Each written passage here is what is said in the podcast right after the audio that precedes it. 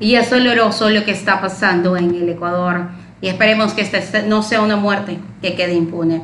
Falleció el alcalde de Manta, Agustín Indriago, tras un ataque armado. El alcalde de Manta, Agustín Indriago, falleció tras ser víctima de un ataque armado. Así lo confirmó el Ministerio de Interior, el ministro Juan Zapata, a través de su cuenta en Twitter. Él dijo la policía se encuentra totalmente desplegada para localizar y capturar a los responsables de este repudiable acto. El alcalde fue herido en el pecho con una bala de fusil. Al parecer recibió tres impactos. Agustín Indriago Quijano nació el 20 de enero de 1985, fue abogado con una maestría en comercio y finanzas internacionales y un diplomado en formación por competencias. Fue elegido alcalde para los años 2019-2023 y reelegido hasta el 2027 en la lista de la Revolución Ciudadana. La Fiscalía anunció, anunció que dirige una investigación por el ataque armado que, además del fallecimiento del alcalde de Manta, dejó a otra víctima mortal, Ariana Chancay Morales. Otras dos personas también resultaron heridas, Linda Barrera, quien sería víctima colateral del hecho, mientras que Giancarlos Arias Márquez, de nacionalidad venezolana, sería sospechoso del atentado y que se encuentra bajo custodia de la policía.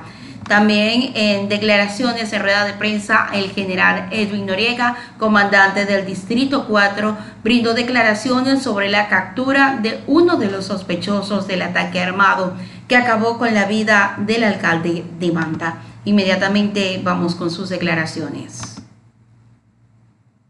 Situación personal que se encontraba de seguridad del señor alcalde repelen esta agresión, realizan varias detonaciones aproximadamente a un kilómetro de ahí, el vehículo en el que se movilizaban los causantes de este atentado pierde el control y se accidenta. Policía Nacional que iba atrás de ellos logra la detención inmediata del conductor, quien se encontraba con una herida de arma de fuego, pero lamentablemente la otra persona logra huir hacia la loma del Cerro Colorado. En la parte de la cima se encuentra también el fusil y varias, varios tipos de ropa que fueron dejados mientras él continuaba su descenso. Se realizó varias eh, búsquedas por las inmediaciones hasta la altura del sector de Cocay, pero lamentablemente no pudimos nuestras unidades capturarle a esta otra persona.